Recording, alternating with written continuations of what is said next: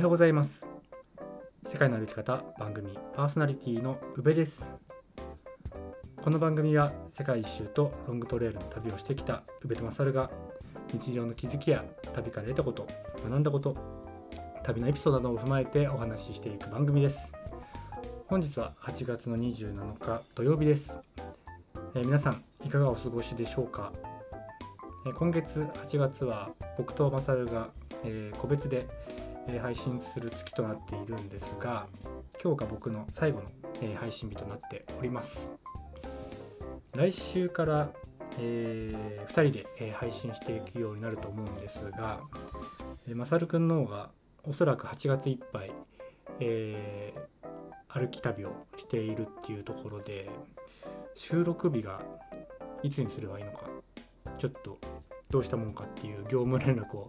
えこの場を借りて、え報告させてもらいたいんですけどどうしましょうかね。どうしましょうかね。まあちょっと歩き終わったタイミングでも良いので、え、メッセージ、え、お待ちしております。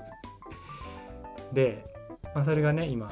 あの太平洋から富士山を越えてで南アルプスアルプス、え、鳳凰三山を甲斐駒ヶ岳を歩いて、えー、八ヶ岳を越えて、えちょうど今北アルプスを歩いているような感じなんですかね。残りあと3日4日で、えー、親知らずの方に抜けて、えー、目的としていたスルーハイクができるのかなというような、まあ、タイミングだと思うんですけど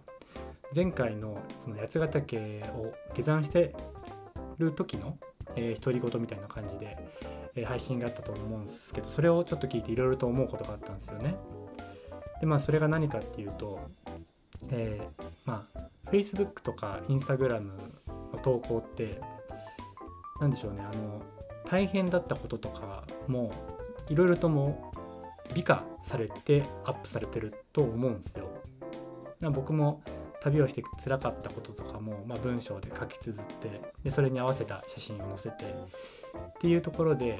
まあ、それがその当時の心境を物語っていると思うんですけどどこかちょっと何て言うんですかねよそ行きな風になっちゃうと思うんですよね。そこら辺の感情とかもまあ一周回ってよかったなみたいなところに落ち着くと思うんですけどなんかその音声配信でその当時の何て言うんですかね言葉を残すっていうんですかね、まあ、日記も同じだと思うんですけどよりリアリティのある声で残せるっていうのはなんかすごく面白いなっていうか親近感湧くっていうんですかね。その八ヶ岳の天候にも恵まれなかったと思うんですよね。だからそういったことの感情とかこれからこんな辛い思いしてまたまだ先の、ね、期待していた北アルプスが1週間予報でしたっけ？10日間予報とかの予報が僕もその時見てたんですけどずっと雨予報だったんですよね。そういうことに対するちょっと何て言うんですかね不安な心境だったりとか、まあ、しゃあないと言いつつちょっとネガティブな気持ちも持っちゃうようななんかすごく人間らしさがその音声声に乗っているっていうのはなんか改めて、えー、なんかいい何て言うんですかねプラットフォームっていうかメディアっていうか SNS っていうんですかねなんかそういうのを感じました。うんそうそれで、まあ、僕の前回の配信も、まあ、感情が乗った配信になっていたと思うんですけどなんかねあのメッセージですごく宇部らしくてよかったよっていう人もいてくれたりとか、まあ、僕もなんか去年の今ぐらいですかねあの事故ってあの示談金を支払うとかうんぬんとかの話を涙をちょっとこらえながら出てたかな？はい、うん、なんかそういう心のなんなん感情を残せるっていうのは、うん、あのいいことかなと思っているしなんかそういうところをなんかラジオを通じてなんですか、親近感を持ってくれるリスナーさんがいるっていうのは、えー、ありがたいことだなと改めて思いました。えー、ででその配信を聞いてあのメッセージっていうか、えー、ラジオネーム付きでメッセージをいただいたので読ませていただきます。はい、ラジオネーム薄汚れたバルトロさん、えいつもありがとうございます。ブルーベリー農園戦略会議の会宇部さんのブルーベリー農園に対する気持ちが伝わってきて心が温かくなりました新しい未来を想像しながら試行錯誤していくのはとってもワクワクしますね先日家族で友達の家にお邪魔した際、え、庭でブルーベリーを育てており子供たちにブルーベリーを摘ませていただきました。子供たちも自分で簡単に積むことができるのでとても楽しんでいました。巨南ベースキャンプ来年夏のプレオープンが待ち遠しいです。将来、えー、テレビを見ながらここでブルーベリーがしたねと子供たちと会話ができる日を夢見ています。と、えー、コメントをいただきました。点満点の、えー、メッセージありがとうございます。いや本当になんか僕だけがこう思ってるんじゃなくてうんそのプロジェクトじゃないですけど、まあ、僕のことを応援して自分ごとのようにこうやって楽しみにワクワク一緒にしてくれてるっていう人が一人でもいることは僕はすごくね本当にありがたいことだなと思いますし、うんえー、将来テレビを見ながら、えー、僕の農園で、えー、ブルーベリー狩りしたことを思い出してくれたりとか、えあそこに自分の苗木があるんだっていうことを、え友達にねお話しする機会ができたりとかなんかそういう風なつながりが広がっていったらいいなみたいな思いもあるので、え、本当にねあの実現できるように、え、頑張っていきたいと思います。はい本日のテーマ、え、2週間休みがあったら何をするっていうテーマで、えお話ししていきたいと思います。はいでまあ、なんでこのテーマになったかって言いますと今えー、僕の、まあ、スケジュール的に言いますと3月からカーネーションの繁忙期になって、えー、7月8月9月っていうのが、まあ、ブルーベリーだったりかすみ草だったりっていう生産の、まあ、繁忙期になるんですよね。で10月から、え、2月っていうのは、え、仕事が結構空くんですよ。まあ、どれぐらい空くかっていうと、まあ、父さんともあの一緒に作業しているのもあって週3日4日ぐらいは何ていうんですかね本業じゃないことができるような状況なんですよね。で去年はその時間を全部ブルーベリー農園に費やしてたって感じでで今年もまあ結構、まあ、ポットを移動したりとか、まあ、木作を作ったりとか、まあ、そういうのに時間は割り当てられるんですけどなんかワンチャン2週間ぐらい休みが取れるのかなというふうに思い始めてるんですよ。まあ、それも、まあ、自分で一人で農業をしてるんじゃなくて、まあ、父親が健在で一緒に農業ができているっていうところに感謝感謝の話なんですけどでそこで2週間あったらえ2週間休みがあったら何をするかっていうのをちょっと洗い出してみたのでご紹介しますと。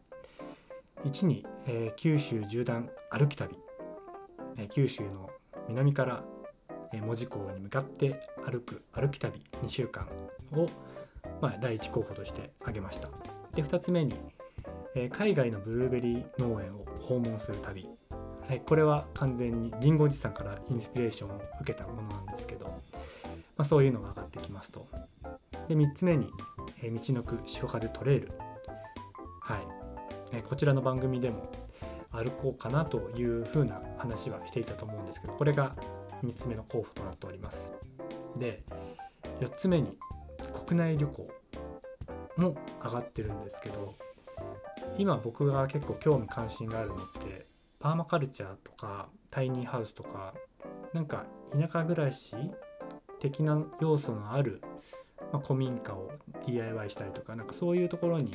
興味があるんですよね。まあ、環境を意識した取り組みをしている人に今ちょっと興味があるので、まあ、そこを交えながら、えー、国内旅行するのがあ国内旅行するのもいいのかなといったところから、まあ、そういう類のものを挙げているんですけどでこれ実はあの前日収録したんですよね今8月の19日の夜収録してるんですけどこの2週間休みがあったらっていうのを8月の18日の前日にえー、1回収録したんですよ。でこの4つを開けた理由とかなんか自分の自分の考えを言葉に乗せて喋ろうとするとなかなかうまくいかなかったんですよね。でこれ実はもう自分のブログの方で2週間の休みがあったらこういう風にするっていうのこの4つを書いてるんですよ。それが書いてあるがゆえにそこに向けて感情を乗せて喋るっていうのは本当にあの何て言うんですかね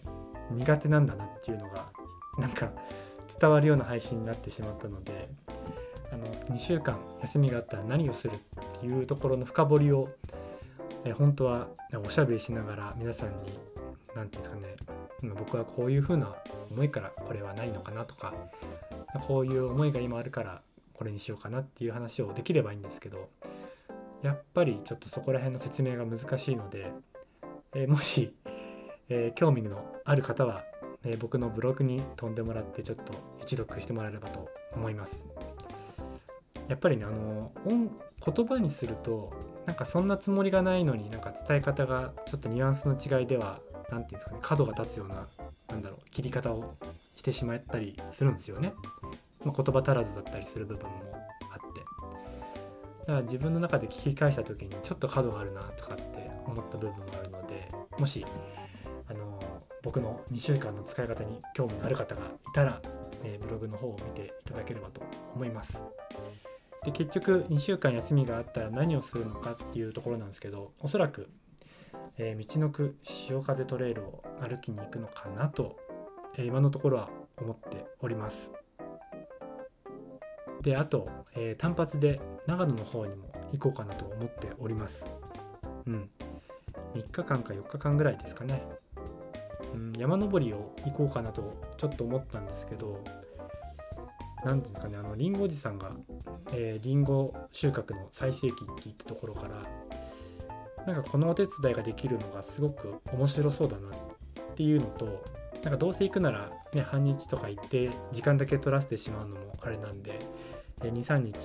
えー、がっつりりんごの収穫のお手伝いができればなと思っております。まだ本人には言っていないんですけど、えー、開拓いただければ、えー、嬉しく思いますっていう感じですかね。で僕のところにも、えー、マサルだったりたやすくんだったり、えー、レオくん大ちゃんとかが、えー、かすみ草の、まあ、植え付けとかねあの単発で人手が欲しい時に来てくれたりとかしてすごく助かったっていうのもあるしなんかそういうコミュニケーションが農作業を通じてできるっていうのはなんか個人的には山に一人で登りに行くよりなんか楽しいのかなっていうような感覚があるのでうんなんか北アルプス一人で3日4日入るよりもちょっとりんごおじさんのところでがっつり、えー、繁忙期を手伝える方がなんかすごく面白いなと思ったので、えー、ぜひ、えー、そんな風なえ休みの過ごし方をしたいなと思った次第でございます。はい、えー、今日がねあの一番今までの収録で取り留めもない話だったなというのは重々承知しております。うん、重々承知はしているんですけど休みをどう過ごすかっていうのは改めて何て言うんですかね自分が何を大事にしてるのかっていうのを再確認できたんですよねあのブログを書いている時に。音声配信にしてあの話すのはすごく難しかったんですけどなんか自分の軸で考えている中でこういうことが大事なのかなとかなんかこう思われたいからこれをしようとしてるのかなとかうんそう。その SNS のフィルターがあるからしたいことなのか。自分の中にある欲求を満たしたくてすることなのかって。なんかすごくそこら辺の何て言うんですかニュアンスって難しいと思うんですよね。なんか僕も世界一周旅行しようと思った時は自分のうちに秘めてるものから出てきたけど世界一周かけるロングトレイルの旅がしたいっていう風なの発想っていうのはどこか何て言うんですかね客観的に見た時になんか自分の何て言うんですかねなんかスペックじゃないですけど自分が自分を表せるものをなんかこれをしたって言えるものを言いたかったっていうのもあるしなんか結果的には自分軸なのかそれとも他人軸からこう見られたい自分がいるからこれをしようとしてるのかみたいな、まあ、本当はそういう話を昨日していたんですよね音声配信で。だそれってすごく難しいんすよ伝わるように話すのっていうのがそこら辺について僕の考えをもうちょっとクリアに知りたいっていう方は是非ブログの方もチェックしてみていただけたら嬉しく思います。うん、やっぱり喋るより書く方が楽ですね。はい、えー、取り留めもない配信となりましたが、えー、現在ですね、ちょっと面白い新しいプロジェクトを始めようとしております。うん。えー、個人的には結構エキサイティングな内容になる可能性があるので、えー、ぜひ、え今後の宇部の動向にもご注目ください。えー、宮下果樹園の次のコラボ相手が、えー、見つかったっていう話を、えー、そのうちできればと思っております。えこちらからは以上です。えそれでは今日も元気にいってらっしゃい。